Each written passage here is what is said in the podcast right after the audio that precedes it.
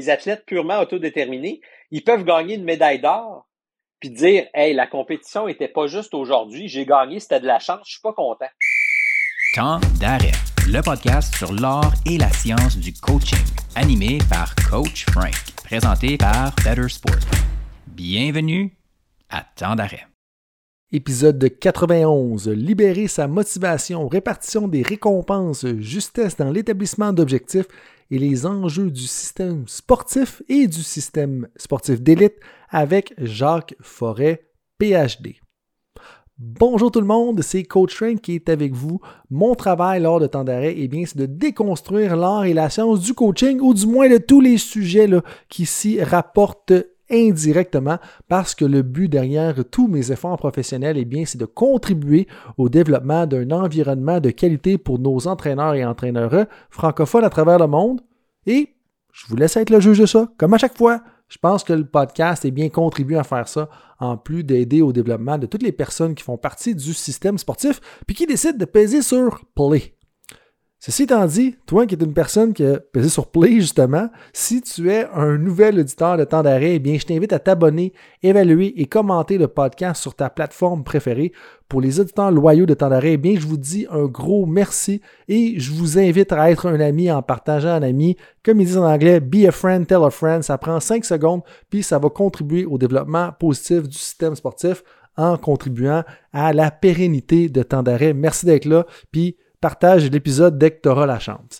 Et si tu es une personne qui cherche à comprendre la motivation autant dans le domaine sportif que professionnel et réfléchir à l'équilibre à trouver dans l'attention peut-être que tu donnes à certains athlètes, eh bien, tu es au bon endroit parce qu'aujourd'hui, on parle avec Jacques Forêt, qui est un professeur titulaire au département d'organisation des ressources humaines à l'École des sciences de gestion de l'UCAM, qui est un psychologue et membre du CRHA. Jacques Forêt est passé maître dans l'art de créer des ponts entre la science et la pratique. En fait, les travaux de recherche de Jacques Forêt s'intéressent à la théorie de l'autodétermination, on va en parler en masse, ainsi qu'aux facteurs de motivation pour tenter de savoir comment il est possible de concilier performance et bien-être de façon durable. L'outil échelle multidimensionnelle des motivations au travail, dont il est co-auteur, est maintenant traduit en 26 langues. En 2006, il a reçu un prix lors du concours de vulgarisation scientifique de l'Association francophone pour le savoir et il a également décroché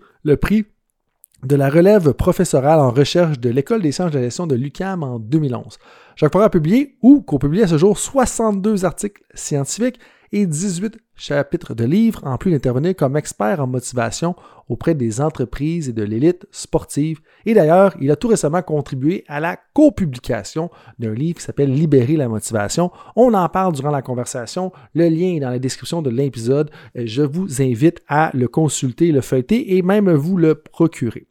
Merci tout le monde d'être avec moi aujourd'hui. Comme vous allez le voir et comme on l'a fait depuis la première conversation numéro 88, si je ne m'abuse, avec Pierre Trudel, eh bien, on est dans un nouveau format de podcast. Ça veut dire que la conversation, à réellement là, au milieu de la conversation que j'avais euh, avec Jacques, c'est-à-dire que je pèse sur record, après ça, on commence à discuter, puis quand je sens que la conversation lève, c'est là qu'on part la version officielle de temps d'arrêt parce que ça rend les gens à l'aise. Et je peux vraiment voir les fruits de cette nouvelle méthode-là avec la conversation que j'ai tenue avec Jacques parce que vous allez voir, on rentre direct dans le vif du sujet en partant et ça n'arrête pas jusqu'à temps qu'on tape le 1h14 à la fin.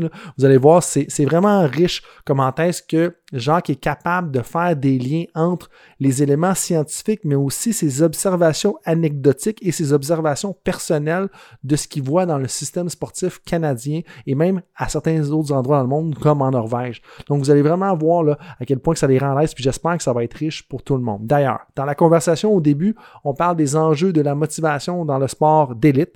Ensuite de ça, on s'attarde principalement aux différents types de motivation introjecté, identifié, intrinsèque, extrinsèque. Vous allez, il va tout nous décortiquer ça. Et vers la fin, on touche à l'approche basée sur les forces. Donc, si vous êtes quelqu'un qui travaille avec des entraîneurs et puis qui utilise cette approche-là, basée sur les forces, eh bien, on va en parler brièvement pour une dizaine de minutes. Et à la fin, on termine avec les questions éclairs comme à l'habitude. Ceci étant dit, tout le monde, merci d'être avec moi. Merci d'être avec moi dans l'aventure temps d'arrêt et je vous souhaite un bon podcast tu sais, tu parles de snowboard, là, puis comme toi, tu as quand même plus d'expérience que moi là-dessus. Euh, mais qu'est-ce que tu trouves que les gens, des fois, comprennent pas très bien du sport ou réalisent pas à quel point c'est difficile dans ce sport-là? C'est pas tant qu'est-ce qu'ils réalisent pas que c'est. J'ai eu deux chocs, moi, c'est quand à la fois le snowboard et quand le skateboard sont arrivés aux Jeux Olympiques. C'était la première fois que je me questionnais sur de quel pays viennent les athlètes.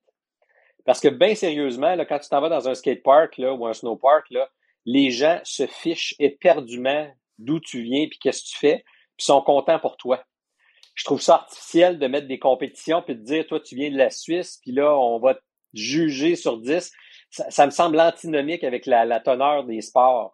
Euh, fait que ce que j'ai de la misère à voir, c'est l'aspect, euh, ce qui peut être bien, l'aspect structuré et structurant du sport compétitif, mais qui est un peu artificiel par rapport euh, au, désir spontané de, de ce pourquoi les gens pratiquent ces sports-là. Puis, est-ce que tu penses justement, tu sais, bon, toi qui connais quand même la motivation, là, légèrement, on va dire ça comme ça, est-ce que tu penses que c'est justement un aspect qui fait que le monde sont autant motivés de justement rester dans la planche à neige, rester dans, dans, dans le skateboard, dans le snowboard? Ça, il faudrait des données comme telles scientifiques pour le prouver. Je, ne les ai pas, mais anecdotiquement, n'importe quoi qui est source de plaisir va, te faire retourner à ça. si tu éprouves du bien-être à, faire une activité, si tu l'intègres dans ta routine, ça, ça va continuer. Mais tu sais, moi, euh, l'été passé, j'étais allé deux, trois fois au skatepark avec ma fille. Là, je veux dire, euh, moi, je suis dans la quarantaine avancée, fait que je fais rien d'extraordinaire sur une planche à roulettes, mais en même temps, je, redécouvre le vif plaisir de rouler juste pour la liberté. Là. Fait que c'est clair que ça va être un élément euh, activateur pour que les gens y retournent avec, avec plaisir. Hein. Fait dans le fond, tu veux dire un peu le fait que juste le plaisir, le fait que c'est moins artificiel, peut-être que ce qu'on peut aller faire avec le sport comme ça, ça fait que c'est quelque chose qui tient le monde dans ce genre d'activité-là? Oui, oui, ben oui. Tu sais, comme les, si tu regardes le hockey compétitif versus le, quand il y a tout le temps le match des étoiles à chaque année avec les, les, les, concours euh, d'agilité ou d'adresse, tu sais, les barrières de la compétition tombent, puis chacun a des défis qui sont très enthousiasmants. Le, le niveau de plaisir que les gens ont est très vif par rapport à l'aspect compétitif que des fois on perd de vue. Pourquoi je fais ça? Là? Je vais-tu faire vraiment ça pour un trophée à la fin? Qu'est-ce que ça signifie le trophée? La, la, les récompenses doivent avoir des significations qui sont saines, puis parfois on va détourner le souhait initial. Là. Ouais. Euh, qu'est-ce que tu veux dire par que détourner le souhait initial? Ben, quand, mettons, si tu prends la Coupe Stanley en hockey, le but c'est de, de dire quelle équipe était la meilleure. Mais si le but, c'est de gagner la coupe, tu détournes le but initial de jouer ton meilleur hockey ou d'être la meilleure version de toi-même. Le but, ça va être de gagner. Il y a des enquêtes, par, par, exemple, en basketball ou en football, qui montrent que quand il y a un objectif précis de gagner, les gens favorisent les statistiques individuelles au détriment des statistiques de réussite collective. Fait qu'essentiellement, le but souhaité, c'est que chacun joue la meilleure version de soi-même ensemble. Puis ce qu'on promulgue, ce qu'on stimule, c'est exactement le contraire de ce qu'on veut. C'est la même chose en business que tu dis, hey, on va vous récompenser financièrement pour des bons objectifs, alors que le but, c'est d'avoir des bons objectifs et de les atteindre. Le but devient la récompense qui suit les bons objectifs, ce qui travestit l'idée de départ et ce qui rend les comportements et les motivations moins saines. C'est ça qui est dur à vivre parce que quand tu regardes les Olympiques, les Jeux Olympiques, plus haut, plus vite, plus loin, c'est souhaitable. Mais si c'est plus haut, plus vite, plus loin, puis je me drogue pour le faire, puis je triche, puis je mens, puis je contourne les règles, mais on se détourne du but initial qui est de plus vite, plus haut, plus loin. C'est ça qui est difficile, puis c'est ça pourquoi j'aime tant la recherche là-dessus, c'est que au-delà des apparences, tu vois vraiment qu'est-ce qui active euh, l'investissement personnel des gens. Puis c'est tellement un enjeu important dans le sport compétitif. Puis tu sais, j'entends déjà plein d'entraîneurs comme vouloir savoir plus là-dessus. Mais comment est-ce qu'on détourne ça? Parce que, tu sais, mettons, justement, tu prends l'exemple de hockey de la Ligue nationale. On peut prendre le hockey dans le junior majeur, tu sais, c'est sensiblement le même principe. Euh, bon, la récompense, ça devient la finalité ou le but vient détourner la récompense ou vice-versa. Là, j'ai pas la, la même euh, euh rectitude scientifique que toi dans ce domaine-là. Mais comment est-ce qu'on peut peut-être justement détourner ça ou combattre ça? Parce que moi, je vois la situation où est-ce que comme entraîneur, faut que tu gardes les athlètes justement centrés sur la collectivité, puis justement de pas prioriser les statistiques individuelles, mais de récolter des statistiques individuelles en concentrant sur le jeu d'équipe pour finalement te rendre justement qu'à gagner la Coupe Stanley. Fait que comment est-ce qu'on vient combattre un peu l'effet pervers qui est créé par cet objectif-là ultime? Là, je, vais faire une longue balle, courbe là, qui va faire une, longue curve, mais qui va essayer de répondre à la ben, question. Puis moi, je sais, je suis dans une école de gestion là, euh, parce que en psycho du travail, c'est relativement la même chose que la psycho du sport. On veut rendre les gens bien et bons simultanément. Moi, c'est toujours ça qui m'a intéressé, comment les gens peuvent être bons et bien en même temps. Pas juste bon, parce que ça, c'est super facile. Tu, tu as un job, tu t'épuises, tu deviens bon. Juste bien, tu t'en vas au spa, t'en profites, puis tu vas être bien, mais il n'y a rien que tu vas accomplir. Les deux simultanément, bon et bien. Euh, si on prend l'argent en business, on a fait une série d'enquêtes qui posent la question non pas est-ce que tu veux faire de l'argent, mais plutôt pourquoi veux-tu faire de l'argent? On pourrait se poser ces questions-là en sport, pas veux-tu gagner, mais pourquoi veux-tu gagner? C'est là qu'on a trouvé des raisons saines, neutres et malsaines de vouloir poursuivre des récompenses telles que l'argent. Si tu le fais par fierté, loisir, liberté, équité, justice et fierté, là, tu peux vouloir faire de l'argent et ça ne te nuit pas et même ça va t'alimenter dans ta quête. Les raisons neutres, c'est la sécurité puis la famille. Puis les raisons malsaines, c'est la comparaison sociale, surmonter ses doutes personnels avec l'argent et vouloir dépenser de l'argent de manière impulsive. Là, ça va mener à ton mal-être. Fait que si on transpose ça au sport, bien que ce soit imparfait, il y a des gens qui peuvent vouloir gagner parce que ça leur amène un sentiment de progrès, d'accomplissement, d'émancipation, de réalisation. Ils vont aimer le processus, ce qui va les amener à avoir de bons résultats.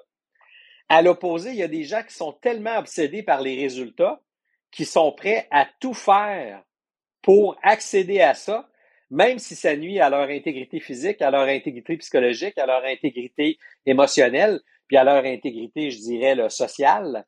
C'est ça qu'il faut faire la différence. Il faut aller au-delà des apparences et dire qu'est-ce que signifie la récompense? Moi, j'aime beaucoup voir des athlètes aux Jeux olympiques en disant c'est un moment privilégié dans ma vie d'athlète, mais c'est juste un moment. La vie continue en ce sens que les athlètes purement autodéterminés, ils peuvent gagner une médaille d'or, puis dire, hey, la compétition était pas juste aujourd'hui, j'ai gagné, c'était de la chance, je suis pas content. Versus quelqu'un qui est juste là pour les médailles, qui gagne parce que ses adversaires ont trébuché ou autre, il va être très content parce que lui, son but, c'était d'obtenir une médaille. Ça, c'est ce qu'on appelle le sens fonctionnel des récompenses, functional meaning of rewards.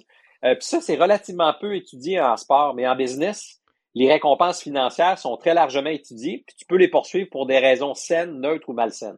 Puis, ça, tu me parles des récompenses financières, puis euh, je veux revenir un petit peu à pourquoi veux-tu gagner, parce qu'il y a un lien à faire avec la scientifique, mais juste sur ce point-là, comme il y a tellement un paradoxe justement dans le sport de haut niveau, parce que les incitatifs justement de gagner puis de bien faire sont souvent associés dans les contrats à des incitatifs financiers. Par exemple, si tu fais l'équipe d'étoiles, tu vas avoir un chèque de 250 000 de plus. Ou justement, après le Super Bowl en fin de semaine, il y avait un athlète des Chiefs de Kansas City qui disait hey, vu que tu as joué plus de 50 des, des jeux de ton équipe, puis justement que vous avez gagné le Super Bowl, tu vas recevoir un chèque de 1 million de dollars supplémentaire. Fait que c'est tellement un effet pervers alors qu'on est dans un milieu probablement que ça devrait pas être l'incitatif financier qui devrait être mis de l'avant comme ça, ou ça devrait pas être fait de cette façon-là, right? Exactement ça. On fait exactement tout le contraire de ce qui est efficace très souvent, euh, la plupart du temps, je dirais. Euh, puis quand on se renseigne puis qu'on s'éduque sur euh, les motivations humaines, c'est là qu'on se rend compte qu'on prend le chemin facile, calculable et visible, mais le chemin qui est le plus simple et le plus porteur pour les plus grands, le plus grand nombre, il est invisible, mais ça ne veut pas dire qu'il est impossible. Puis ce que j'aime de la théorie de l'autodétermination qu'on utilise, c'est qu'elle peut rendre visible l'invisible. C'est ça qu'on fait en recherche en psycho. On mesure, on opérationnalise des trucs que l'on croit qui se mesurent pas. On a des galons à mesurer pour mesurer l'amour, la collaboration, la cohésion d'équipe. Puis quand tu es capable de comprendre, puis d'aller au-delà des apparences, tu es capable de rendre visible l'invisible. Fait comment justement, ben là, comment qu'on rend l'invisible visible? Ben, si je parle de la théorie de l'autodétermination que je connais, qui, qui est pas parfaite, mais qui existe quand même depuis 50 ans, puis qui est utilisée par plusieurs centaines de chercheurs en travail, en sport, en pratique parentale, en médecine sociale, en épidémiologie, en plein, plein, plein de domaines. C'est une théorie qui se veut englobante puis universelle. En gros, si je la simplifie, il y a quatre catégories de raisons qu'on peut invoquer pour faire n'importe quoi, que ce soit le travail, le sport ou autre. On a le plaisir, on a le sens, on a la pression interne puis la pression externe. Fait que le plaisir, c'est quand je fais de quoi, j'ai même pas besoin d'y penser, c'est trippant, je continue, euh, je trouve ça intéressant, fascinant, je m'engage là-dedans. Ça, c'est le plaisir, la motivation intrinsèque. Ensuite, le sens, c'est ce qu'on appelle la motivation identifiée quand c'est important pour soi, quand ça s'aligne avec ses valeurs personnelles. Lorsque on s'investit dans quelque chose dans lequel on croit, on a une discipline, on l'a intériorisé que ça faisait partie de nous-mêmes, ben ça va se manifester même s'il y a des obstacles. Pression interne, c'est ce qu'on appelle la motivation introjectée. C'est à la fois vouloir se prouver à soi-même qu'on est capable, être fier de soi, et éviter la honte et la culpabilité. C'est approche et évitement. C'est pour ça qu'on les appelle pression interne. C'est entre les deux oreilles. On a de la misère à le voir de l'extérieur. Puis finalement, la pression externe, c'est toute la motivation extrinsèque qui peut être sociale, approche évitement, ou matérielle, approche évitement. Quand on parle de social approche, c'est vouloir l'approbation des autres, vouloir que les autres nous acceptent. Social évitement, c'est éviter que les gens nous critiquent ou se faire taper sur les doigts. Matériel approche, c'est par exemple vouloir la médaille d'or, vouloir le bonus, la voiture de fonction, euh, la, la, récompense tangible comme promet. Puis matériel évitement, c'est éviter de perdre son bonus, éviter de perdre son emploi ou son poste dans l'équipe. Puis finalement, il y a la démotivation qui n'est pas l'absence d'énergie, mais c'est l'énergie investie sans direction. Fait que ce que la recherche va montrer, c'est que plaisir et sens génèrent bien-être et performance dans la durée, que ce soit en sport ou en travail. Puis pression interne pression externe, motivation introjectée, extrinsèque, c'est comme de peser sur le gaz puis sur le break en même temps. En ce sens que, oui, des fois, ça mène à la performance, mais à court terme, en quantité et avec un coût émotionnel psychologique et physique élevé. Donc, ce qu'on fait, vu que c'est tangible, les récompenses financières ou les médailles, les à nous le podium ou les de podium de, ce monde, ils mettent beaucoup d'argent avec les médailles, ce qui est exactement le contraire de ce qu'on devrait faire.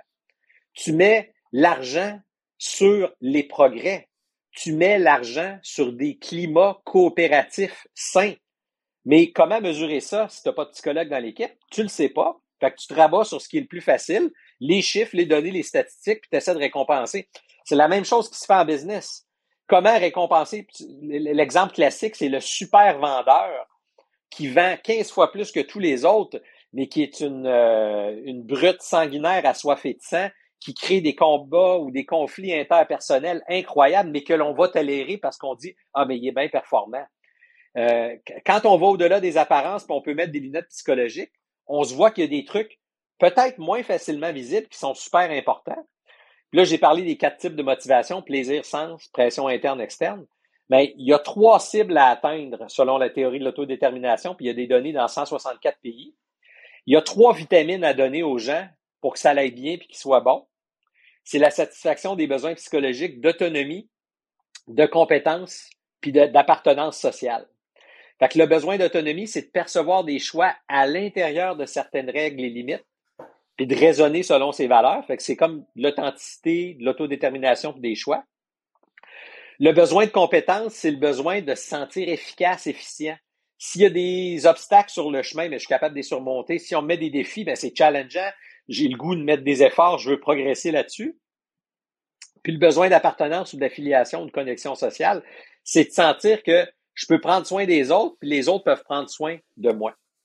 Fait qu'un coach qui va réussir selon la théorie de l'autodétermination, c'est quelqu'un qui donne des choix, qui fait progresser les gens et qui les fait se sentir aimés et appréciés. À l'opposé, quand les trois besoins sont frustrés, ben, on se sent contrôlé, on se sent un pion, une marionnette, et on sent que l'on procure de la fierté à la position d'autorité uniquement lorsqu'on réussit dans notre sport ce qui amène des motivations moins saines, ce qui amène des conséquences psychologiques, émotionnelles et physiques très élevées. Donc, il y a vraiment deux canaux, un qui est énergisant et un qui est épuisant. Puis quand on l'enseigne aux coachs en milieu sportif, c'est comme si tout devenait clair. Puis c'est justement, c'est ça le but de la recherche. La recherche, c'est d'essayer de faire du sens avec la vie qui est éminemment complexe. Puis la théorie de l'autodétermination, ben, elle des petites cases, elle place les pions, puis tu dis, OK, il y a des trucs qui aident, il y a des trucs qui nuisent. Puis là, quand on la connaît, ben, on se rend compte qu'il y a bien des trucs qu'on fait qui nuisent plus qu'ils n'aident. Puis, puis, je vais revenir sur plein d'éléments de ce que tu as mentionné. merci d'avoir bien résumé la théorie de la termination en, quelques instants. Puis tu sais, il y a un de mes collègues qui dit OK, tu pour avoir euh, Jacques Forest ton podcast, comme je veux vraiment que tu, tu parles un peu plus du côté justement auquel tu as fait allusion, tu sais, avec à nous le podium, avec la Ligue nationale de hockey. Où est-ce que tu sais, le sport est vraiment truffé d'exemples de très, très grandes performances sportives qui sont réalisées un peu dans des régimes contrôlant, autoritaire, tu sais, ou est-ce que, tu sais, c'est la performance qui prime à tout prix, puis je pense que tu as fait allusion justement dans la dernière partie de ton commentaire. Euh, qu'est-ce que toi, tu as à dire par rapport à ça? C'est quoi peut-être la première affaire qu'on devrait faire pour justement combattre ça? Parce que, tu sais, je veux dire, on, on va être dans des climats souvent justement où c'est la performance à tout prix, mais quitte justement à mettre à l'aise les athlètes. Puis pour moi, je trouve que c'est un paradoxe parce que c'est pas la première fois que j'entends parler de théorie d'autodétermination. J'avais entendu parler dans mes cours, soit à la maîtrise ou au doctorat, je me rappelle plus dans, quelle étape pour ça. Mais tu sais, comment est-ce que quand tu reviens justement au plaisir, au sentiment d'affiliation, puis ces choses-là, pour moi, et pour toi, je veux dire, c'est évident, mais il y a encore plusieurs personnes qui sont dans le milieu sportif que c'est comme, OK, non, c'est pas une priorité numéro un, ces choses-là. Comme, qu'est-ce que, quelle analyse tu fais un peu de, de, ce contexte-là sportif où est-ce que justement c'est la performance à tout prix, puis qu'on a tendance à compromettre la relation? Puis là, ici, je parle pas juste de la relation avec les athlètes, mais aussi la relation entre entraîneur et l'athlète. OK. Euh, moi, je dirais, tu sais, comme psychologue, on est bien bon en psychologie pour opérationnaliser des concepts. Ça, c'est notre mot pour dire comment on peut mesurer et rendre visible ce qui est invisible. Puis euh, en recherche, on va souvent dire ce qu'on mesure devient important. Quand on mesure la performance, l'output, puis les médailles, c'est ça qui devient important. C'est faute de moyens de mesurer des trucs invisibles que les gens ne se concentrent pas sur ce qui est soft, tel que le climat motivationnel, tel que le degré de considération, la reconnaissance que l'on donne, et si on mesure ce qui est important, c'est-à-dire les trois besoins puis des motivations saines, c'est ça qui va devenir important. Euh, je vais donner deux, deux exemples. Un exemple qui est absolument pas réussi, puis un autre qui, je crois, qui est assez bien réussi.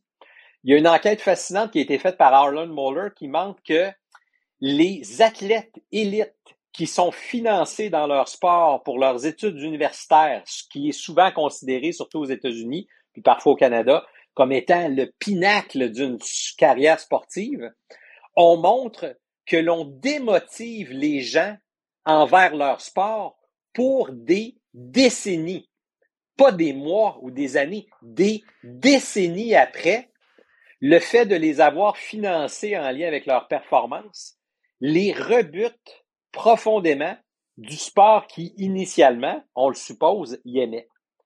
Donc ça, c'est un exemple classique que si tu regardes les vraies données, tu te rends compte qu'on fait exactement ce qu'il faut pas faire. L'autre bout du spectre, j'ai eu la chance, moi, de me rendre en Norvège pour des euh, soutenances de thèse, entre autres à l'Université norvégienne de sciences des sports, où il y a Nicolas Lemire, qui est un spécialiste mondial de la théorie de l'autodétermination appliquée au sport. Il est maintenant rendu à l'Université de Calgary, Nicolas Lemire.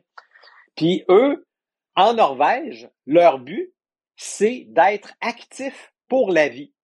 Ce qu'ils mesurent, là, je fais des, des boutades, là, mais c'est genre combien qu'il y a de gens qui font ce qu'ils font le dimanche après-midi puis qui ont 85 ans et plus? sais, je le dis à la blague, là, mais s'ils se rendent à la Nordmarka, l'espèce de forêt qui est dans le nord de Slo, puis ils voient qu'il y a des centaines de familles puis des gens de tous les âges qui sont actifs et qui pratiquent leur sport, c'est pour eux la réussite. Puis le sport d'élite, c'est souvent juste une petite sous-composante de la fédération du sport qui a pour but que les gens soient actifs toute leur vie. Or, au Canada, on a tendance à faire une coupure entre les deux. D'un côté, on a le sport d'élite où on prend des gens, on les amène dans des bulles, puis on les fait monter jusqu'à temps qu'il n'y ait plus personne dans le pipeline, puis on se dit pourquoi qu'il n'y a pas de relève. Puis de l'autre côté, on a des trucs comme participation ou vie active ou etc. Euh, qui dit faut que vous bougiez les gens. En Norvège, le but c'est que les gens bougent, et on récolte au final, avec une population d'à peu près 4 millions et demi de personnes, bien plus de médailles que le Canada où est-ce qu'on est proche 40 millions. Fait que ce qu'on mesure devient important. Si le souhait, c'est que la plus grande majorité des gens aient une vie active et une littératie physique très large, bien, on élargit la base de la pyramide où il y a des gens qui bougent, ce qui amène la pyramide à pouvoir être beaucoup plus haute. Au, Québec, au Canada, pour ce que je comprends du, contexte sportif, on prend des gens bien ciblés, genre des B210 de ce monde ou des à nous podium, puis on finance à grands coups de, de récompenses financières ceux qui réussissent. Fait que là, on crée des bulles qui s'élèvent, puis ça peut être inspirant. Mais s'il n'y a pas le pipeline entre les deux, ben, on crée une inéquité sociétale qui est dure à voir. Moi, je vois ça, puis j'ai le goût de pleurer, là, comment on, on se nuit collectivement en croyant s'aider collectivement. Puis est-ce que ce serait faux de dire qu'on creuse le fossé entre les classes sociales sportives? C'est un peu comme entre la, la classe économique aisée puis la classe, euh, je ne vais pas rentrer dans un débat plus de société, mais moi j'ai l'impression qu'on on, clive encore un peu plus la, la, les classes sociales au niveau du sport. Puis si on prend l'exemple des fédérations, puis ça je trouve ça intéressant quand tu reparles de la New Podium, c'est intéressant que tu sois revenu parce que je voulais y revenir également. Mais comment est-ce que c'est comme si on priorisait les succès à court terme. Puis moi, l'analogie que je fais par rapport à cette méthode-là, c'est comme si on fait juste, s'assurer de ramasser les low-hanging fruits. Puis j'ai jamais comme vraiment bien trouvé la traduction pour ça, mais les fruits qui sont en bas de l'arbre, c'est comme, ben on va financer les sports qui sont sur le point de gagner parce que c'est juste la chose qui est facile. Fait qu'on va ramasser les pommes qui sont en bas de l'arbre. Mais en bout de ligne, les pommes qui sont en bas de l'arbre, si on fait toutes les ramasser puis qu'on s'occupe pas de nourrir notre arbre, nourrir notre terrain, notre forêt peut-être dans l'ensemble, ben on va peut-être manquer de fruits à long terme. clairement qu'on va toujours avoir des athlètes qui vont aller aux Olympiques, mais j'ai l'impression que on réduit ou on limite justement le nombre de sports qui peut justement accéder à des médailles ou avoir le soutien financier et de ressources X justement pour y accéder parce qu'on y va de cette façon-là, parce qu'on priorise le court terme. C'est un peu ça, c'est un peu ça que tu veux dire. Ah, tu veux pas aller dans le débat social, mais moi, je vais y aller à pied Vas-y, vas-y. OK? Euh, à la fois avec mon double chapeau sport et travail, là, et même voire psychosocial, il y a des recherches très claires faites par des épidémiologistes qui montrent que n'importe quel système social, que ce soit un pays ou une organisation, plus tu as d'écart, plus ils sont pardon, plus ils sont difficilement justifiables, voire injustifiables. Des pays très inéquitables comme euh, le Royaume-Uni ou les États-Unis vont avoir statistiquement beaucoup plus de problèmes sociaux à cause de ces inéquités-là entre le 20% le plus pauvre et le 20% le plus riche. Si on le transpose au sport, il y a Bloom qui a sorti deux articles fascinants avec des équipes professionnelles qui montrent justement que lorsque tu as trop d'écart à l'intérieur d'un même système social, comme une équipe de baseball, moins tu as de performance. Le but souhaité, c'est de créer une différenciation pour stimuler les gens à aller plus. Mais vient un temps que tu dépasses un seuil que l'être humain n'est pas capable de, de, tolérer, puis ça crée une dislocation dans ton système qui amène collectivement le système à aller moins loin. Donc, quand tu mentionnes que nos organisations sportives ont pour but de créer des élites qui sont tellement loin de monsieur, madame, tout le monde, c'est exactement le cas. On se nuit collectivement en croyant s'aider collectivement. Si tu crées une bulle où est-ce que tu as quelqu'un qui gagne sans arrêt, constamment dans un sport, tu peux en être fier. cette personne-là a un talent hors du commun, encourageons-le. Mais si ensuite, pour 14 ans ou 16 ans, tu n'as plus jamais personne qui vient le remplacer parce que c'est un électron libre, ben, tu n'auras pas recouvert ta pyramide. Ce qu'on mesure devient important. Si on mesure le niveau d'activité physique, la littératie physique, on augmente les probabilités d'avoir un bassin suffisamment large de gens qui pratiquent un sport, ce qui va t'amener à pouvoir développer tes élites beaucoup plus facilement. Euh, je prends l'exemple du ski de fond, qui est un sport que j'aime beaucoup. En Norvège, ils ont le problème qu'ils ont tellement d'athlètes performants, ils en ont quasiment trop. Ils sont 4 millions et demi. 4 millions et demi. OK? Nous autres, on est quasiment 10 fois plus, puis on en a sur la Coupe du Monde, mais on n'a pas le même niveau. C'est quand tu te rends sur place que, que tu es capable de saisir que les fédérations sportives sont là pour développer le sport. Et l'élite, c'est peut-être une partie très visible et médiatisée, mais qui occupe juste une petite place dans l'échiquier.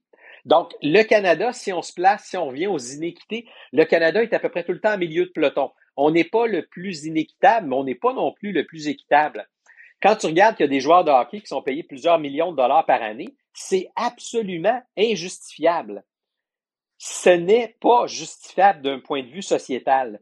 Il y a des données qui ont été faites sur 55 000 personnes dans 40 pays qui montrent que le facteur multiplicatif devrait être de cinq fois. En ce sens que tu prends la personne la moins payée dans un système social, tu multiplies par cinq, ça devrait être le maximum dans une société. Donc, si tu regardes plusieurs athlètes sportifs, ils dépassent largement ce, ce, ce 5, mettons-nous dix fois, là, sont beaucoup trop payés par rapport au cerveau humain qui est capable de, euh, de, tolérer ces écarts-là. Donc, au sein même de, certaines pratiques qu'on a dans les organisations, dont sportives, on a le germe d'inéquité qui nous nuit collectivement. Puis, je vais te le ramener à deux niveaux, peut-être un peu plus petite échelle, mais pour moi, font beaucoup de sens. Pense que ça fait beaucoup de sens pour plein de gens. Où est-ce que, tu sais, un, des faits qui est arrivé, bon, le, Super Bowl vient tout juste de se produire. Une des choses qui se passait, c'est qu'il n'y a encore aucun corps arrière, ou c'était le premier du moins en fin de semaine, qui gagnait le Super Bowl en ayant signé un contrat maximal. Ça veut dire un contrat de 50 millions par année.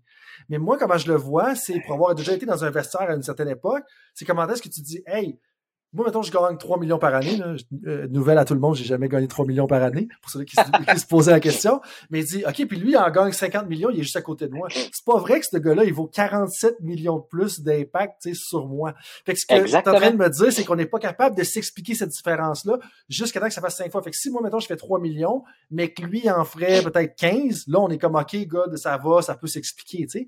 Puis ça, ça explique aussi peut-être pourquoi ça a été la première fois cette année qu'on a vu un, contre, un, un athlète signer un contrat maximal, euh, du moins un carrière signer un contrat maximal et remporter le championnat parce que ça doit tellement créer de déchirures, justement, puis on peut le voir dans les conflits qui vont se passer à travers différentes équipes. Fait que c'est un peu ça que tu nous expliques, puis, ça peut être vrai à l'intérieur du système de une équipe. Exactement. Les, articles ont été écrits, écrits par euh, White, il y a Sheldon, il y a Bloom qui en a fait. Quand on regarde la documentation scientifique, on est en train, quelqu'un qui a un minimum d'humilité, qui est capable de se dire, après avoir lu ça, on fait tout tout croche. Hmm. OK? Puis moi, c'est ma job dans la vie de faire connaître les résultats. Je suis pas, euh, je suis pas communiste, je suis pas capitaliste, moi, je suis un scientifique. je fais juste dire que s'il y a trop d'écart, ça devient injustifié et injustifiable. Moi, j'ai souvent demandé aux gens, c'est comment tu justifies des salaires de plusieurs centaines de milliers de dollars ou de millions de dollars? Mais ils vont dire, c'est la business, euh, ça fait rouler l'économie, ça joue. Mais si tu recules le pas, tu dis, OK, comment tu justifies que quelqu'un gagne 50 millions puis qu'il y en a qui n'aient pas de toi à se mettre sur le dessus de la tête puis de la bouffe dans leur assiette? Ouais. Tu n'as pas d'explication. Comment tu peux expliquer que euh, on a sur la planète 26 personnes qui ont autant de richesses que la moitié la plus pauvre de l'humanité? Les 26 personnes les plus riches au monde ont autant de richesses que la moitié la plus pauvre de l'humanité. Là, on est dans le psychosocial puis l'épidémiologie, mais si on applique ça au contexte sportif, uh-huh. regardons comment l'assiette de ressources est distribuée, puis on va voir qu'il y a certains sports qui se ramassent la part du lion, mais que d'un point de vue sociétal, rapportent strictement rien. Donc, quand tu payes des joueurs de hockey des millions de dollars, ben, ces millions-là seraient beaucoup mieux utilisés dans les écoles, dans les hôpitaux ou à tout le moins dans la littératie physique du plus grand nombre, mm-hmm. ce qui t'amènerait à avoir plus d'athlètes, un bassin d'athlètes beaucoup plus large. Donc, est-ce qu'on fait les bonnes affaires? Je pense pas. Là. Ben, clairement. Puis, je veux ramener un autre exemple auquel tu m'as fait penser au niveau, quand je te disais de ramener ça à plus petite échelle, il y a l'équipe, mais je le vois aussi au niveau du côté des fédérations. Tu sais, moi, si par exemple, j'étais à la tête de la fédération de natation, fédération de baseball, fédération de hockey, je vois aussi comment est-ce que tu dois distribuer tes ressources de façon relativement équitable à travers tous les clubs, à travers tous les membres de ton organisation. Parce que si tu es une fédération puis tu te concentres sur trois clubs, parmi peut-être 50 à travers la province, tu crées justement un écart que plusieurs clubs, justement, ne peuvent pas se justifier, ne peuvent pas s'expliquer au même sens que l'athlète qui fait 3 millions ne peut pas s'expliquer pourquoi un athlète ferait 50 millions. est-ce qu'on peut aussi extrapoler ça un peu à l'effet au système qui gravite autour d'une fédération sportive qui, elle, est un peu la pourvoyeuse de ressources, ou du moins maître des ressources qui sont accessibles aux différents clubs. Oui, ben, je vais comme contre-répondre à mes propres arguments à ta question. on, vient de se parler là, que quand il y a un écart trop grand, ça crée des dislocations. Ouais. Ça, c'est à un bout du spectre. À l'autre bout du spectre, il y en a qui vont me dire, est-ce que ça veut dire que tout le monde doit avoir le même nombre de ressources? La réponse est non. C'est aussi inéquitable de donner la même chose à tout le monde que d'en donner de manière disproportionnée beaucoup à peu de gens. C'est comme une courbe en U inversée où quand on a trop de disparités, ça crée de l'embrouille sociale puis le système marche mal. Mais si, mettons qu'on est dans, dans une même équipe sportive, puis toi, tu remportes tous les championnats, tu as un succès facile, c'est aisé pour toi de réussir. Puis moi, ben, je réussis une fois de temps en temps.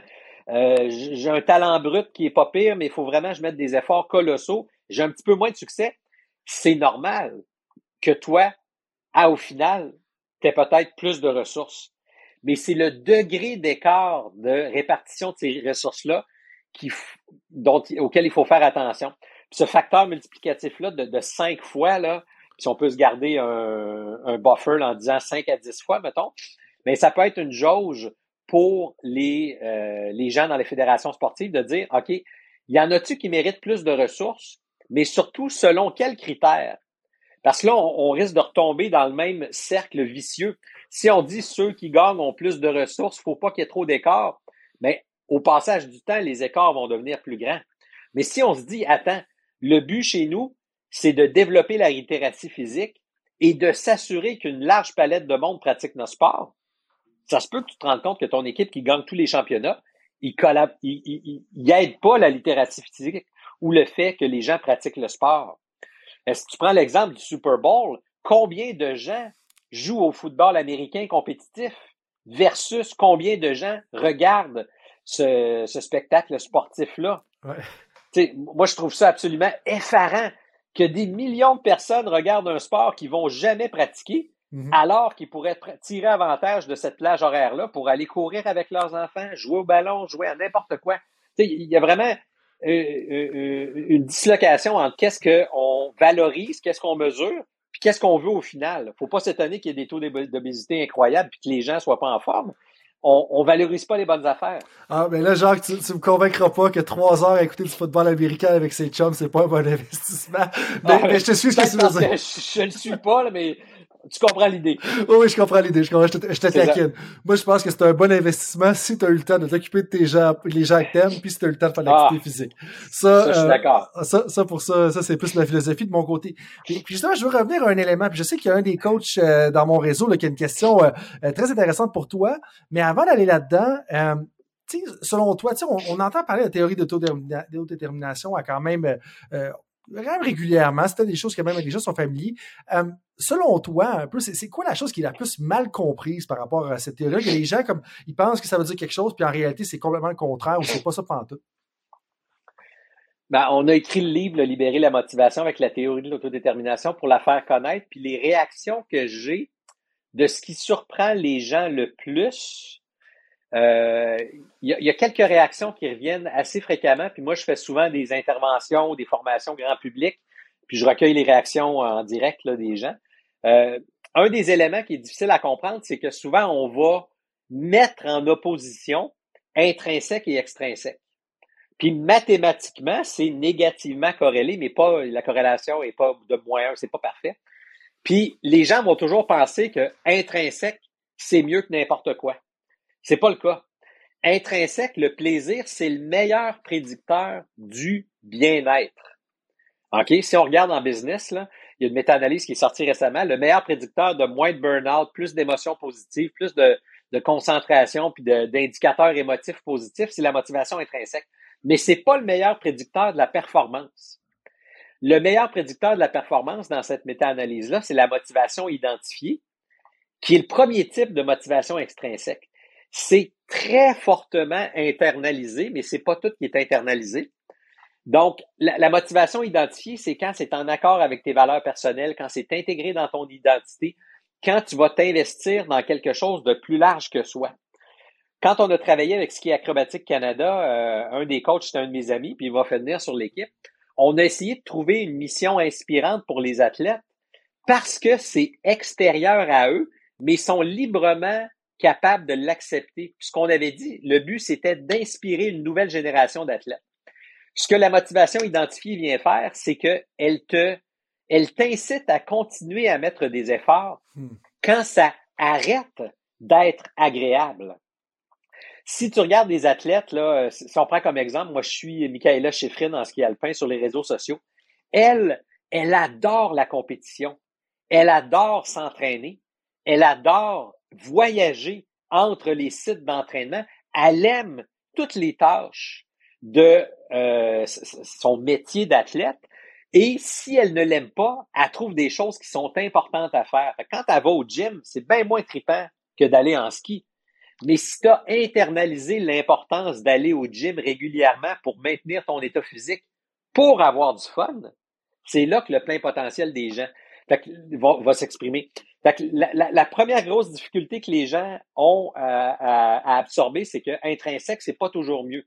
Il faut intrinsèque et identifier pour euh, avoir le meilleur de l'être humain. Ça, ce serait le premier point, je dirais, que les gens ont de la misère à comprendre avec la théorie de l'autodétermination. C'est super intéressant parce que justement, c'est peut-être le. C'est comme un, terme, pas, je vais pas dire un terme valé, je sais pas si c'est la bonne expression, mais c'est comme si les gens ont compris un peu c'était quoi motivation intrinsèque, puis ont tendance à le rattacher tout un petit peu à ça. Puis je trouve les gens, j'adore la distinction. Puis parlant de distinction, tu sais, une autre motivation, si j'ai bien compris un peu les propos, parce que le livre est apparu justement, j'invite d'ailleurs, le livre apparaît sur ma liste de lecture bientôt parce que j'ai été recommandé par deux personnes qui est une des raisons pour laquelle tu es là. D'ailleurs, on va mettre le lien au livre s'il y a des gens qui sont intéressés. Le lien va être dans la description de l'épisode, vous allez pouvoir y accéder, le commander euh, et tout ça. Vous pouvez même contacter Jacques. Mais euh, un des personnes qui est en train de lire le moment, c'est un entraîneur de très haut niveau, là, puis je ne vais pas donner plus de détails que ça pour maintenir l'anonymité. Mais l'entraîneur veut que je te pose la question suivante. Comment est-ce qu'on fait passer les athlètes, chez les jeunes athlètes, de la motivation introjectée à intrinsèque? Dit pour lui, c'est des jeunes athlètes, euh, je veux dire, jeunes athlètes, pour connaître un peu ces athlètes, c'est 16 ans et plus dans un très haut niveau. Là. Comme, Comment est-ce que tu fais passer les athlètes de la motivation introjectée à la motivation intrinsèque? OK. Il y a différents éléments de réponse. Là. Euh, premièrement, la théorie postule que ce n'est pas des stades au travers duquel on passe. On commence pas quelque chose par intrinsèque pour après aller à introjecter, identifier intrinsèque. Mais mathématiquement, psychométriquement, statistiquement, introjecté est très fortement relié aux deux qui sont à côté. Donc, c'est très fortement. Si quelqu'un est élevé sur introjecté, les chances sont très bonnes qu'il est élevé sur extrinsèque, mais aussi sur identifié. Donc, quand tu as de la motivation introjectée, le but, c'est pas de l'activer. Le but, c'est d'essayer de faire prendre plus de place au sens et prendre plus de place au plaisir. Euh, puis là, comment on fait ça? La théorie de l'autodétermination, ce qu'elle dit, c'est qu'il faut que tu augmentes la satisfaction des trois besoins. Fait que là, quel choix les athlètes font? Est-ce qu'ils choisissent des compétitions ou est-ce qu'ils vont plus facilement gagner pour satisfaire leur ego? Ou ils choisissent des compétitions qui vont les faire se développer comme personne et qui vont se faire avancer? Fait que quel choix je fais par rapport aux motivations que j'ai? Ça, ça sera un premier levier. Le deuxième besoin, le besoin de compétence, c'est comment je peux échafauder mon plan d'entraînement, que ce soit les micro, méso ou macrocycles, pour devenir la meilleure version de moi-même et non pas quel plan je vais faire pour gagner le plus rapidement possible pour satisfaire mon ego. Puis le troisième, l'appartenance sociale. Quel genre d'être humain tu veux devenir pour tes collègues, pour ta, ta future ou ton futur partenaire de vie? Parce que le sport, souvent compétitif, n'est qu'une petite partie de l'existence de l'athlète, il va avoir toute la vie après. Euh, fait faut pas les démotiver, il faut pas qu'ils perdent le désir de se développer après leur sport compétitif. Fait c'est ce qu'on appelle les need supportive behaviors, les comportements de satisfaction des besoins.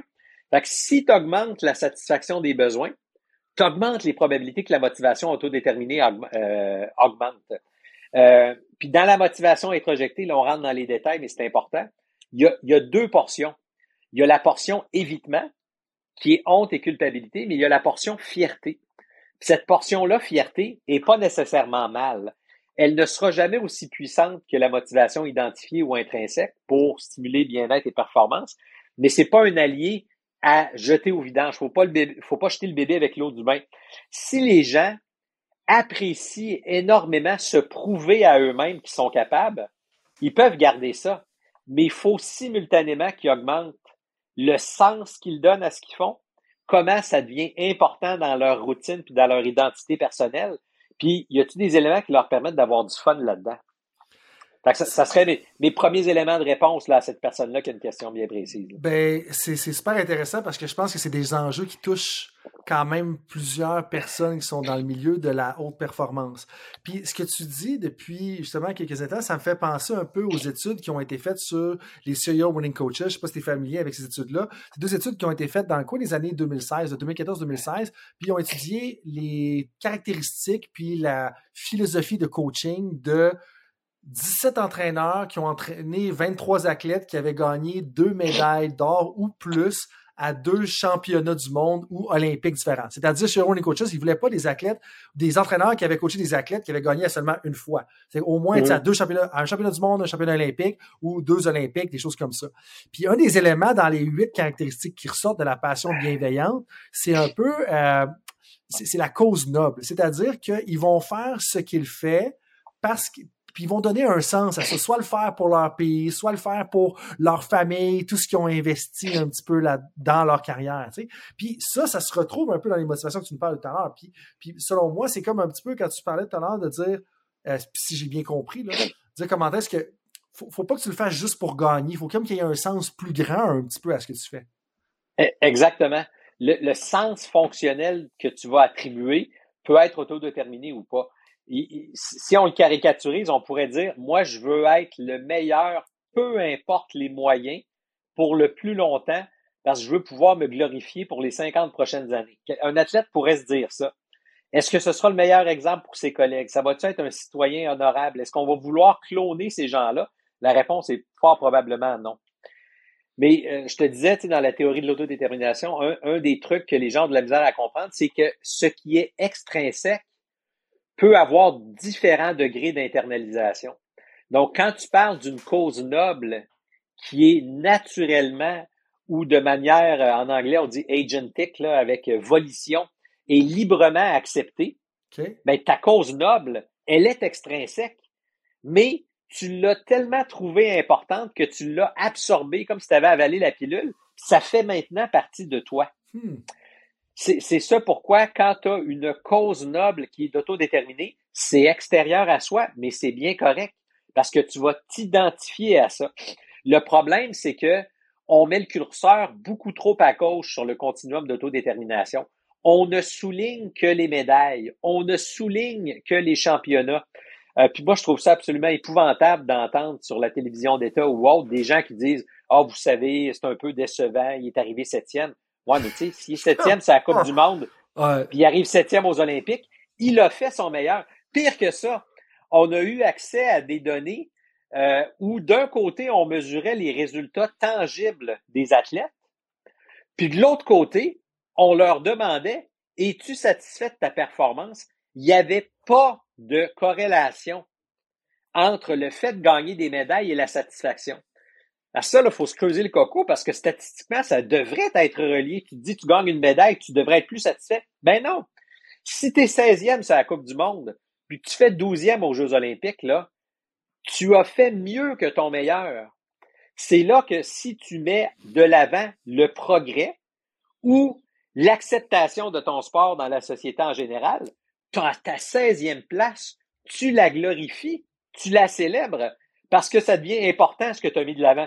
Oui, puis justement, tu t'es amélioré, tu as eu une bonne performance. Puis, tu sais, j'en parlais avec une de mes collègues, tu sais, puis on en rit parce que des fois, comme on va célébrer une médaille d'argent, mais que si on savait tout ce qui s'est passé derrière la médaille d'argent, c'est une histoire d'horreur que cette personne-là se soit rendue à la médaille d'argent, alors que la personne qui a fait une cinquième place, puis là, je, je vais plus trop c'est quel sport, puis, puis encore là, je ne vais pas le nommer, c'est une tellement la plus belle histoire, mais on n'entendra jamais parler, parce que cette personne-là, elle est arrivée cinquième. On aurait entendu parler c'était quatrième, parce que, ah, elle a passé proche du podium, mais cinquième, on n'en parle pas. Puis des fois, justement, tu es quand même un cinquième au monde dans ton domaine, c'est excellent. Puis tu sais, on n'est pas en train de dire qu'il faut pas gagner, puis il faut pas essayer de s'améliorer, puis que, que moi, personnellement, je le dis pas. Oui, il faut, on peut essayer de gagner puis essayer de s'améliorer, mais c'est la façon dont il prend pour s'y rendre.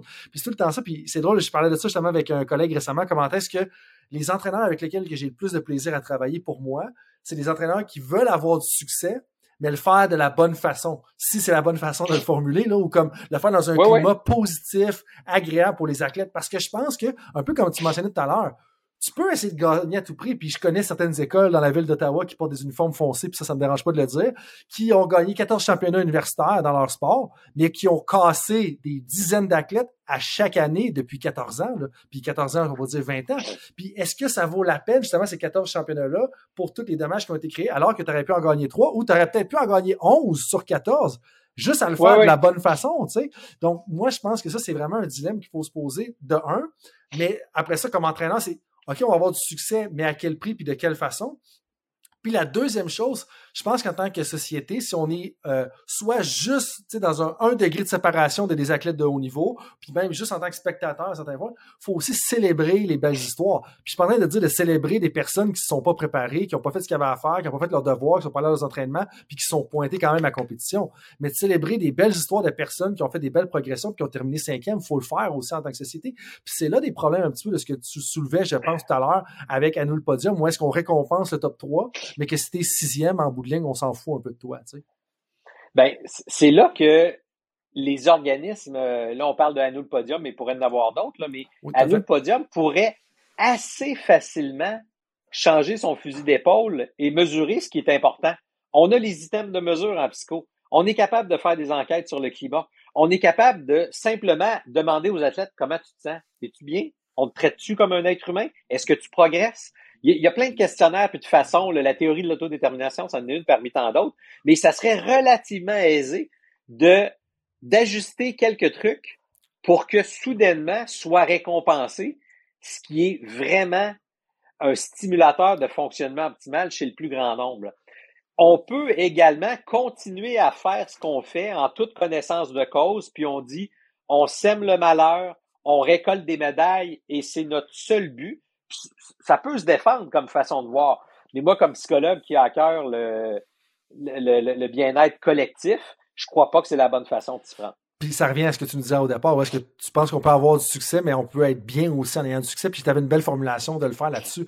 Euh, deux points avant qu'on on enchaîne peu plus vers l'approche basée sur les forces, parce que c'est aussi un autre champ de recherche que tu as, as approfondi. Euh, la première chose, bon, euh, tu as écrit un livre sur Libérer la motivation. Qu'est-ce que les gens devraient s'attendre à retenir justement quand ils vont voir cela? C'est des gens qui t'entendent parler de motivation, sont intéressés, disent Hey, peut-être que ça vaudrait la peine de, lire ce livre-là. À quoi ils devraient s'attendre? Puis, qu'est-ce qu'ils devraient euh, peut-être chercher justement en voulant ouvrir ce livre-là? Ben, faut, faut premièrement être curieux. Il faut aimer lire. Achetez pas de livre si vous n'aimez pas ça. le livre, on est quatre à l'avoir coécrit. Là. Le livre, au départ, a été écrit en néerlandais par mes euh, collègues Hermina et Anya. Je l'ai traduit, adapté, puis bonifié. Euh, je l'ai internationalisé, si je puis le dire. Je l'ai débelgifié. Puis on a notre collègue Marcus Müller, qui est un germanophone. Mais si vous, si vous lisez le livre, le premier chapitre, c'est On obtient ce qu'on pense. Dans le fond, votre croyance envers l'être humain va déterminer tout le reste. La théorie de l'autodétermination postule que l'être humain est naturellement orienté vers le fonctionnement optimal. Si vous croyez que l'être humain est malsain et qu'on doit le contrôler, achetez pas notre livre. OK? Ça va dire tout le contraire de ce que vous pensez. Ensuite, dans le livre, on fait la différence entre je veux versus je dois. On parle des différents types de motivation, puis on parle des trois piliers, les trois besoins, autonomie, compétence, affiliation. Ça, c'est les trois premiers chapitres. Les autres chapitres, on parle des profils motivationnels, le salaire idéal selon la théorie de l'autodétermination, comment on découpe les tâches qu'on a à faire, puis est-ce que les autres puis le leadership peuvent nous motiver. Le livre est comme à hauteur de 70 la vie au travail. Puis le 30% restant, c'est le sport euh, actif puis de haut niveau, le bénévolat, la vie familiale. La théorie de l'autodétermination, elle se veut universelle. Fait que l'on soit dans un sport olympique, un sport collégial, universitaire, euh, au secondaire ou à la maison, on est tous des humains. Il n'y a pas personne qui arrive à un job qui enlève son cerveau d'être humain de maison puis qui met son cerveau de travail on est la même personne, mais dans un, dans un rôle ou une sphère de vie différente. Mm-hmm. Fait que le livre se veut une vulgarisation d'une superbe théorie bienveillante qui croit à l'être humain, qui n'est pas parfaite, mais qui est là depuis 50 ans, qui est utilisée par plusieurs centaines de chercheurs, puis on a pour but de la rendre super simple. Puis si les gens sont pas convaincus, on a fait une annexe à la fin du livre où on a fait la valeur économique ajoutée de la théorie de l'autodétermination. Moi, en contexte de travail, en business, les gens me disent Ouais, c'est bien beau que les gens aient le sourire au visage, mais euh, parle-moi de l'argent, c'est-tu rentable? Mais on a des analyses économétriques qui montrent que si tu investis aux bonnes places, tu recueilles financièrement beaucoup plus que ce que tu as investi au départ. Fait que non seulement avec les médailles, mais aussi avec l'argent, quand on se préoccupe de ce qui est important, même si c'est invisible, on récolte ce qui est important. Euh, ce pourquoi on se rabat sur des trucs faciles comme l'argent et les euh, médailles, c'est justement parce que c'est facile. Tu il y a 35 millions de personnes par jour qui s'en vont manger dans un restaurant de restauration rapide de connu. 35 millions de personnes par jour. Je suis sûr que la plupart des gens qui vont manger là se disent c'est pas bon pour moi. Mais ils le font pourquoi? C'est facile, c'est là, ça coûte pas cher, c'est rapide. C'est la même chose avec l'argent et les médailles. C'est facile, on peut les compter, on se fait des chiffres Excel, puis on se dit la tendance est par là, on met de l'argent là-dessus. C'est facile. Mais c'est pas vraiment plus compliqué de se soucier de ce qui est important, soit le fonctionnement humain optimal. Mais je le répète, si notre but c'est juste de gagner des médailles, ben qu'on continue comme ça, puis qu'on arrête de se, questionner pourquoi on récolte autant de détresse, de malheur, de consommation de substances, de tricherie, puis de, nouvelles épouvantables dans les, les journaux, parce que c'est ça qu'on stimule présentement. Puis je pense que ça revient, ce que tu nous dis, ça me ramène moi, je suis sûr plusieurs personnes qui vont écouter la conversation, à dire qu'est-ce qu'on veut pour notre environnement. Puis des fois, je pense qu'on est tellement pris dans les mœurs sportifs, dans les mœurs de notre organisation, dans les mœurs de notre de ce qu'on connaît, qu'on fait juste répéter sans trop se poser la question, un peu là, qu'est-ce qu'on essaye vraiment de faire? Puis il y a des gens qui vont nous dire, puis ça, je sais qu'il y a plusieurs conseillers au développement des entraîneurs qui vont écouter ça, qui, vont dire la même chose, qui vont être un peu là, comme on n'est pas en train de trouver, ok, comment est-ce que je vais mieux faire mon plan de pratique? Mais de se poser ces questions-là qui donnent un sens à ce qu'on fait sont importantes. Parce que oui, tu perds une heure et demie d'efficacité peut-être à te poser cette question-là. Mais ça, la répercussion que ça va avoir à long terme, je ne sais pas s'il y a un indice économique qui a été établi pour ce genre de réflexion-là, ça, ça, vaut beaucoup plus que l'heure et demie que tu vas perdre en termes de productivité. Ben, c'est même pas des, heures perdues, c'est des heures investies, si, tu me poses la question. Mais euh, tu as raison que des, fois, les gens euh, disent Ouais, c'est bien beau la théorie, mais comment on la met en pratique? Mais ben, comment on la met en pratique? Essayer de diminuer ce qui augmente la frustration, puis essayer d'augmenter ce qui augmente la satisfaction. Je, reprends le même exemple parce que c'est une belle histoire à succès, là, quand, ce qu'on a fait avec Ski Acrobatique Canada euh, aux Jeux olympiques de Sochi. Euh, on a simplement demandé aux athlètes et aux employés de soutien, parce que tout le monde est important à nos yeux, pas juste les athlètes, on a écrit sur une feuille, ben, pas sur une feuille, mais sur un document Internet là, qui, qui, qui, aurait pu être colligé par feuille, mais on l'a fait par euh, plateforme informatique on a mis les items de comment tu te sens quand tes besoins sont satisfaits et comment tu te sens quand tes besoins sont frustrés. Puis on a simplement demandé à tout le monde, écris-nous qu'est-ce qu'on fait qui te permette de plus te sentir bien, puis dis-nous qu'est-ce qu'on fait qui te fait sentir mal et que peut-être on a le contrôle là-dessus. Parce qu'il y a des trucs qui nous font sentir mal, et qu'on n'a pas le contrôle là-dessus. Comme par exemple, moi, des fois, il y a des journées que ça ne me pas de venir à la job, mais je ne peux pas dire à mon employeur, je ne veux pas aller donner mon cours. je ne oh, peux pas demander ça. Fait qu'il y a des trucs qu'on ne peut pas demander. Mais essentiellement, ce que les gens nous ont dit, c'est comment on peut plus satisfaire et moins frustrer les besoins. On a rendu visible ce qui était invisible. Ils nous ont dit qu'est-ce qu'il fallait faire. Le coach, les employés de soutien, ils ont dit ça, ben, on va faire un plan pour faire ça. C'est ni plus ni moins que ce qu'on a fait. Les quatre athlètes de l'équipe féminine ont fait la super finale. J'insiste là-dessus parce que les quatre athlètes ont fait leur meilleur potentiel, indépendamment qu'ils aient gagné des médailles ou pas. c'est anecdotique, il n'y a rien de scientifique là-dedans. Mais le chemin qu'on a suivi, c'est dis-nous qu'est-ce qui te fait plus sentir bien, puis comment tu peux moins te sentir mal, puis on s'est fié sur les trois besoins. Ça semble avoir eu des résultats assez probants. Il y a des données en athlétisme, il y a des données en judo, il y a des données en sport d'équipe, il y a plein de données dans différents sports qui pointent toutes dans la même direction. Prends soin des besoins, tu augmentes les probabilités de récolter des récompenses positives. Puis ça, est-ce que, parce que là, en préparation pour la conversation, justement, j'ai lu deux de tes ouvrages du moins. J'en ai lu un au complet, j'en ai lu un autre en diagonale. Euh, est-ce que c'est l'exercice de job crafting, si j'utilise ça longtemps? Est-ce que c'est un peu ça l'exercice de job crafting? Parce que ça me semblait, là, après, quand on parle de l'approche basée sur les forces, c'était souvent d'amener les gens à faire ça. Fait exemple, une des, phrases que j'avais, c'est, il mentionnait qu'une bonne activité est de l'avant avec le job crafting pour justement euh, amener les gens justement à être motivés au travail et à bien faire leur travail. Est-ce que c'est est-ce qu'on parle de ça ou c'est un petit peu différent? Ben, le job crafting, phénoménologiquement puis euh, scientifiquement, ça a une définition très rigoureuse et précise qui serait pas exactement ça, mais pour le commun des mortels, c'est un peu juste ça. Y a-tu des en, langage commun, on, se dirait, y a-tu quelques trucs qu'on peut tweaker pour que ça fitte mieux? C'est ça qu'on a fait. fait que, Oui, c'est un peu ça, c'est un peu du job crafting.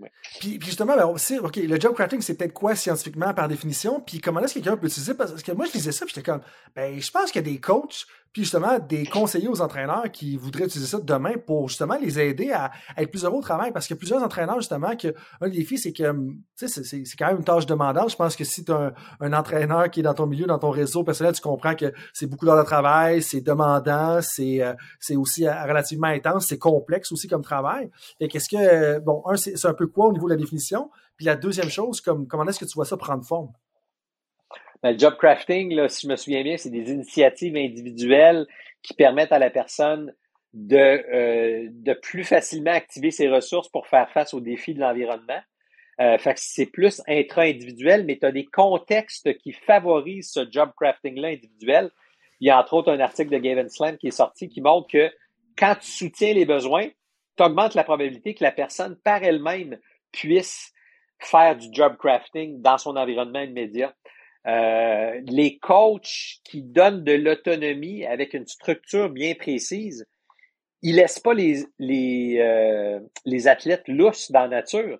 Ils mettent un cadre qui est très, très bien défini avec des barrières très précises, mais à l'intérieur du carré de sable, fais ce que tu veux. Puis là, la personne, elle se sent empowered, elle se sent, euh, on actualise son plein potentiel parce que on lui donne des vitamines. Choisis ce qui te rend euh, ce qui te fait le plus progresser. Puis je te fais confiance. Fait que c'est autonomie, compétence, affiliation. Ah, super. C'est intéressant. Puis là, justement, dans un article de 2019 qui fait une synthèse de littérature, on mentionne que, puis c'est une traduction libre, les employés qui sont encouragés à utiliser leurs forces sont meilleurs à gérer la charge de travail, sont moins absents, sont plus dynamiques, sont plus passionnés, plus engagés, et par conséquent, l'organisation voit sa productivité, ses ventes et ses profits augmenter. Puis, je sais que l'approche, bon, basée sur les forces a fait quand même partie de la méthodologie que j'ai développée pour, à l'heure de mon doctorat pour accompagner les entraîneurs de haut niveau. Ça fait partie de plusieurs ouvrages scientifiques auxquels tu as contribué. Comme, qu'est-ce que les gens devraient comprendre à la base, justement, pour, c'est quoi une approche basée sur les forces? Puis, pourquoi est-ce que ça l'amène, justement, à tous ces bénéfices-là? Parce que tendance, on a tendance à dire, je sais pas si c'est le même son de cloche que tu vois, de ce que tu vois dans la société, euh, mais on a tendance à dire, OK, ben, il faut que j'améliore mes faiblesses, puis on fait la même chose avec des athlètes, on fait la même chose avec des entraîneurs, on fait des évaluations 360, puis on dire, OK, ça, c'est pas très bon, ça, c'est pas très bon, ça, c'est pas très bon, faut que tu travailles là-dessus. Comme, toi, tu statues là-dessus, puis pourquoi est-ce que c'est aussi bénéfique, justement, d'aller dans cette direction-là? Là, on ouvre une boîte absolument magique et extraordinaire, la psychopositive puis la gestion par les forces. Là. Euh, OK. Moi, euh, il y a le courant de ce qui s'appelle la psychologie positive qui est né au début des années 2000 la psychologie, entre guillemets, traditionnelle, ça fait près de 200 ans qu'on est très bon à dire voici ce qui va mal, interceptons ce qui va mal, neutralisons ce qui va mal pour que ça arrête d'aller mal. Mais ça, c'est comme de dire j'ai une hypothèque de 200 000 je le rembourse. Quand j'arrive à zéro, je suis pas plus riche. J'ai uniquement une absence de dette. Donc, la psychologie des déficits, c'est de dire si j'ai des déficits, je dois les combler. Mais lorsqu'on arrive au point neutre, ça ne veut pas dire qu'on va se rendre au point positif. Donc, la psychologie positive, contrairement à ce que son nom indique, c'est simultanément réduire ce qui va mal et augmenter ce qui va bien. Hmm. Fait que ça, c'est la première chose à dire sur la psychologie positive. Elle n'est pas que positive. C'est la diminution du négatif et l'augmentation du positif. Euh, ça, c'est le, le, premier préambule que je pourrais faire.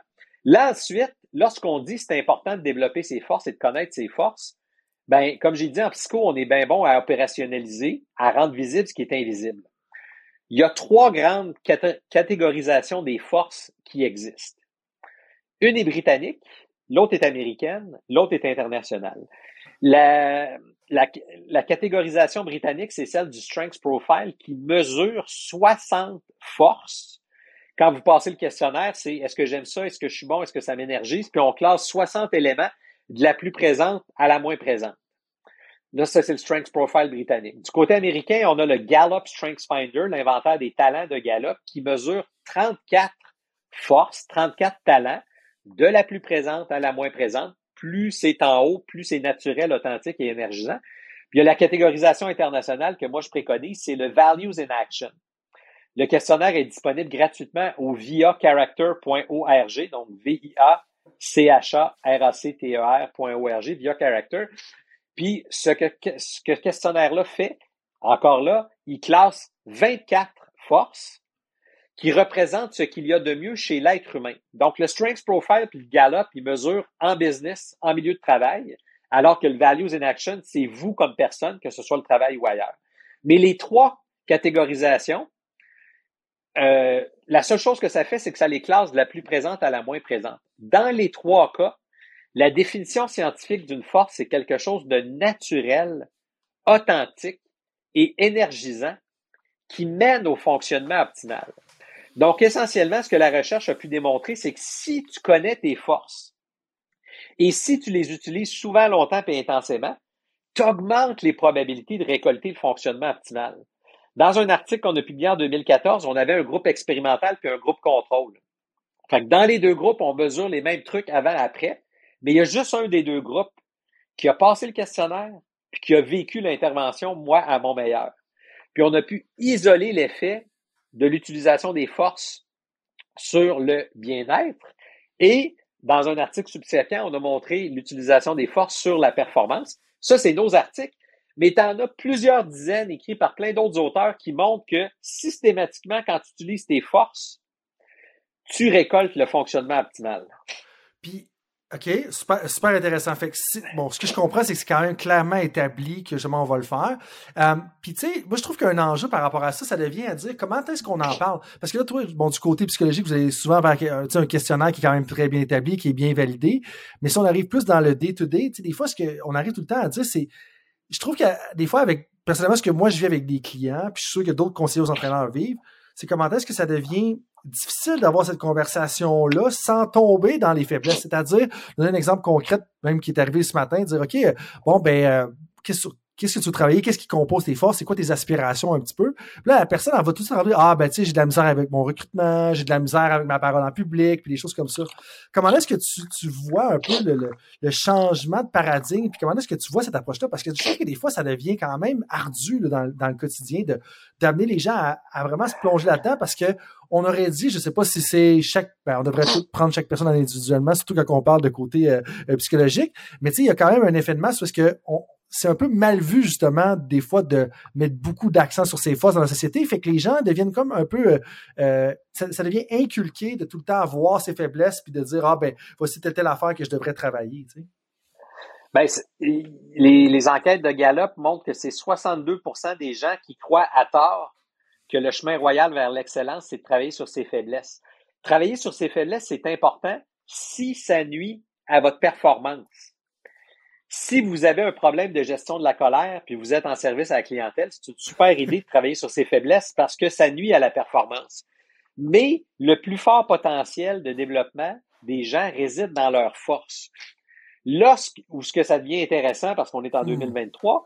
c'est qu'on a un questionnaire gratuit, librement accessible, qui mesure vos forces. Il est disponible dans 41 langues. Il est validé avec 25 millions de personnes privez-vous-en pas. Allez-y. Courez remplir le questionnaire Values in Action parce qu'il va classer vos forces de la plus présente à la moins présente. Puis, pour faire une twist sur ta question, moi, souvent, j'incite les gens à utiliser leurs forces pour pallier à leurs faiblesses. Moi, à titre d'exemple, les, les non-forces que j'ai, mes forces très basses dans le classement, c'est gentillesse et générosité, intelligence sociale, puis capacité d'aimer et d'être aimé tout ce qui est fortement et profondément émotionnel, c'est pas quelque chose qui me vient naturellement. Mais si vous me parlez, je suis pas quelqu'un qui déteste les gens. Moi, je suis un psychologue, j'adore le monde. Je suis un peu plus dans le monde des idées, dans la recherche, dans l'idéation, dans le côté studieux, etc. Fait que je tire avantage, avantage de mes forces cognitives pour essayer de connecter aux gens ce qui va les faire sentir émotionnellement liés à moi mais je le sais que c'est pas une tendance naturelle chez moi. Je dois faire attention aux conflits interpersonnels de personnalité avec les gens. C'est une faiblesse que j'ai. Faut que je travaille là-dessus parce que ça nuit à mon rendement. En même temps, j'utilise mes forces pour pallier à mes faiblesses. Fait ce qu'il faut que les gens pensent, c'est pas une pensée magique, c'est pas je me concentre sur mes forces, puis tout va bien aller. C'est pas ça. Gardons-nous une partie de nos, de nos énergies pour travailler sur nos faiblesses parce qu'il y a des trucs qui vont nuire. Mm-hmm. Mais gardons la part du lion de nos efforts à connaître et utiliser longtemps, souvent et intensément nos forces. C'est là que réside le plus grand potentiel d'actualisation. Euh, avec ce que tu viens de dire, j'ai aucun doute que tu te connais bien. Là. Je peux voir que tu as quand même réfléchi beaucoup à ta personne, puis à où est-ce que tu te situes là-dessus. Euh, ceci étant dit, justement, je, me suis réveillé, ça fait déjà quand même un bon petit bout qu'on euh, discute ensemble. On est déjà quasiment rendu au temps, puis je veux vraiment respectueux de ton temps. Je sais que tu as un horaire chargé, particulièrement aujourd'hui. ce qui m'amène déjà à rentrer dans les questions éclair, Jacques. la première question que j'aurais pour toi, euh, si tu pouvais retourner en arrière et donner un conseil à toi-même quand tu avais 22 ans, là, bon, tu as dit que tu étais dans le début de la quarantaine, si j'ai bien compris tout à l'heure. Donc, euh, il y, a quelques années, quand tu avais 22 ans, ce serait quoi le conseil que tu te donnerais? Ça, c'est une bonne question. Moi, ce que je me dirais, c'est go. Avance. Euh, il y a Albert Einstein qui a déjà dit la vie, c'est comme être en vélo, il faut avancer pour maintenir l'équilibre. Euh, des fois, j'ai l'impression que j'ai trop pris de temps pour penser, ce qui a peut-être pas nuit, mais euh, moi, ce que j'ai le goût, je le dis souvent à mes étudiants de doc, tu on va essayer. C'est mieux de commencer puis de rectifier le tir que de longuement et mûrement réfléchir puis de virer là 600 000 fois la même idée. Des fois, c'est bon de commencer le premier cinq minutes. Moi, c'est un des trucs que, que, j'ai pris, là. C'est des tâches moins tripantes où tu sais, tu dis, ah, faut que je le fasse. Là. Plus, ça te trotte dans la tête, tu dis, je vais commencer cinq minutes. souvent, quand tu commences cinq minutes, tu es déjà lancé, fait que tu poursuis. Fait que ce que je dirais à mon plus jeune moi-même, c'est go. Tu sais, commence puis ajuste le tir. J'aurais peut-être sauvé euh, une ou deux ans à faire ça. bon, ben c'est juste, un ou deux ans, c'est pas si peu que ça quand même. euh, puis là-dessus, comme, tu sais, bon, ben, tu touches un peu au milieu des affaires, tu as quand même réfléchi à beaucoup de choses, on peut le voir, euh, autant au niveau quasiment sociétal qu'individuel avec la psychologie. Euh, qu'est-ce qui va donner un avantage compétitif, tu penses, dans les dix prochaines années? Tu sais, toute la, société change, elle évolue rapidement, tu as de l'expérience. Comme moi, ça, ça, m'intrigue un petit peu comment est-ce que comment est-ce qu'on va pouvoir avoir un avantage compétitif là, rendu en 2033. OK. C'est relativement récemment qu'on fait de la recherche. Euh, si tu regardes au point de vue de l'humanité, mm-hmm. ça, fait seulement quelques siècles qu'on s'est doté de la méthode scientifique pour euh, évacuer le, guessing puis les approximations. Fait que si, je regarde les résultats de recherche, puis les chances que l'être humain change dramatiquement, tu sais, qu'il nous pousse un troisième bras dans le front d'ici dix ans, sont relativement faibles. ce qui est le fun de la recherche qu'on a maintenant, si je parle de la théorie de l'autodétermination, qu'on a des évidences depuis quelques décennies dans 164 pays différents, j'ai l'impression que l'avantage compétitif résidera à n'importe quel système social qui va miser sur ce qui est important, c'est la satisfaction des trois besoins. Hmm. Euh, moi, chaque année, je lis avec avidité et intérêt le rapport mondial sur le bonheur, le World Happiness Report. Cette année marquait le dixième anniversaire de ce rapport-là qui a pour but de sonder la planète. C'est pas rien, là. On a un sondage représentatif de la planète ça fait dix ans, puis on est capable de dire quel pays fait quoi pour rendre sa population heureuse. Moi, j'essaie de l'appliquer au contexte organisationnel, sportif, familial, individuel. mais on le sait, là. Fait que n'importe quel système social qui va se dire, ah, regardons ce que fait la recherche, ce qu'on trouve en recherche, puis faisons-le, c'est là que va résider l'avantage compétitif, selon moi. C'est comme, euh, puis dans la première partie de ta réponse, là, moi, ce que je trouve, c'est comme si tu disais de, il faut arrêter de se casser le bicycle de midi à 14 heures, là, puis arriver puis se dire, OK, ça, ça, puis ça, c'est important. On peut juste se concentrer là-dessus. Puis je trouve que ça fait un lien parce qu'on on est comme inondé d'informations. Puis je sais, là, le podcast, il contribue à cette inondation-là, euh, non, inondation-là d'informations, tu sais.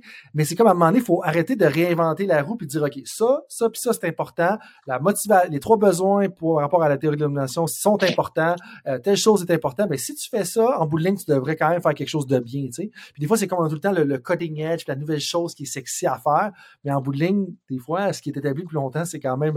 Euh, puis il y a un auteur qui parle du Lindy Effect, puis le Lindy Effect, c'est c'est juste que le fait que ça soit là depuis longtemps, c'est le meilleur prédicteur de savoir si ça va être encore là plus longtemps. L'exemple qu'il donne, c'est la barbell. La barbell en entraînement, c'est là depuis des centaines d'années, tu sais, comme peut-être pas une barbell en, en, acier, mais on se comprend. Ben, ça va être plus de chances d'être encore là dans 100 ans comme instrument pour s'entraîner que le nouveau gadget qui est sorti il y a 6 ans. c'est un peu ça l'effet. Puis je pense que c'est super intéressant que tu nous amènes ça. Là-dessus, Jacques, euh, ça fait déjà un bon bout qu'on discute ensemble. Merci beaucoup de ton information. Ça va passé très vite. Euh, avant que je conclue un peu l'épisode, est-ce que tu as un mot de la fin pour les gens? Et puis comment est-ce qu'ils pouvaient te rejoindre si jamais ils ont des questions? Puis ils veulent en savoir plus sur ton livre d'ailleurs. OK. Ben euh, le livre, on l'a écrit pour qu'on peut parce qu'on peut pas se cloner. Euh, alors, je peux pas faire 6000 conférences par, par euh, année. Fait que le, livre, c'est si vous avez été intéressé par la, la théorie de l'autodétermination, vous lisez le français, puis vous êtes minimalement curieux, le livre Libérer la motivation avec la théorie de l'autodétermination, c'est un premier bon point de départ. Euh, S'il y en a qui ont été interpellés par euh, la psychologie positive et l'approche par les forces, j'ai enregistré sur une plateforme auto-administrable la formation sur les forces que j'ai donnée à 210 reprises. La plateforme se trouve sur euh, perfectionnement.com. Si vous allez sur www.perfectionnement.com puis vous cherchez la formation sur les forces, c'est payant, là, je, reçois des royautés à, ça, mais vous allez avoir accès à moi, à cette formation-là que vous pouvez vous auto-administrer, fait que de manière, peu importe où vous êtes sur la planète, vous allez pouvoir suivre la formation. Euh, S'il y en a qui s'intéressent à l'aspect recherche, on a le, le, Facebook des nerds qui s'appelle ResearchGate. Euh, vous pouvez vous abonner à mon ResearchGate ou encore aller sur le site de la théorie de l'autodétermination. C'est selfdeterminationtheory.org. Vous cliquez le International Scholars, Jacques Forêt, vous allez avoir mes articles, mais aussi tous les articles de toute la planète. C'est libre d'accès. Allez au selfdeterminationtheory.org. Toute la, euh, ben, pas, pas toutes, mais la, très grande majorité des recherches récentes sur cette théorie-là sont là. Si tout ça n'a pas répondu à vos questions, ben écrivez-moi à lucam, forêt.jacques.ucam.ca. Toutes des choses qu'on va mettre dans la description de l'épisode. Puis, euh, y a-tu une chose que tu veux vraiment que les gens retiennent, justement, avant, de, avant que l'épisode se termine, avant que la conversation se termine? J'aurais le goût, s'il y avait juste une chose, je disais, concentrez-vous sur la plus grande satisfaction et la moins grande frustration des trois besoins. Quand, quand on lit plusieurs centaines d'articles, puis, tu sais, c'est peut-être un biais, peut-être que j'ai tort de m'être très lourdement formé et profondément formé là-dessus, ça se peut qu'on se trompe. Et en même temps, quand on a plusieurs décennies dans plusieurs dizaines de pays, des trucs qui pointent toujours dans la même direction, on peut relativement avoir confiance. Concentrez-vous sur les trois besoins. Les chances que vous vous trompiez sont pas très grandes, je dirais. Ben, super, Jacques. Sur ces, euh, sur ces bons mots, merci beaucoup de ta présence. Merci beaucoup de ton temps en plein milieu d'un semestre universitaire. Je sais que la charge de travail, elle est quand même très grande. Salut tout le monde, c'est Coach Frank avec un petit rappel pour vous avant que vous partiez pour vos autres projets de la journée, que ce soit une pratique ou un entraînement. Est-ce que vous voudriez recevoir une petite réflexion de ma part par courriel? Est-ce que vous aimeriez ça vous faire challenger dans votre travail?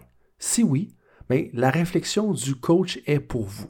C'est quoi ça? Eh bien, c'est un petit courriel textuel qui partage les idées, concepts et débats qui animent mon esprit dans les dernières semaines. C'est très court, 250 à 500 mots. Et donc, si vous voulez recevoir ce genre de courriel qui va susciter de la réflexion, eh bien, visitez le drcoachfrank.com dans la section Contact et inscrivez-vous. Sinon, eh bien, je vous dis à la prochaine et merci d'être avec moi dans l'aventure Temps d'arrêt.